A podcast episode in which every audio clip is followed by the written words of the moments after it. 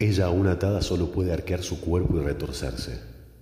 Comienzo a comerme el chocolate de sus pezones y voy bajando por el ombligo, Valentina con chocolate, mi postre favorito.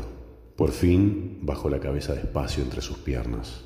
Su excitación ha mojado todas las sábanas y está temblorosa, esperando mi boca. Mi lengua recorre la concha varias veces. Primero los lengüetazos son pequeños, rápidos, después anchos y largos. Al fondo solamente la escucho balbucear. Así, tucumano, cómeme la concha como a mí me gusta. Podría estar ahí todo el día. Disfruto abriendo la boca y metiendo la lengua profundamente adentro de ella. Así puedo ver cómo arquea el cuerpo, se retuerce de placer. Con mi boca se lo abarco entero, con mis labios siento cómo su clítoris empieza a asomar y me pide más atenciones que al resto.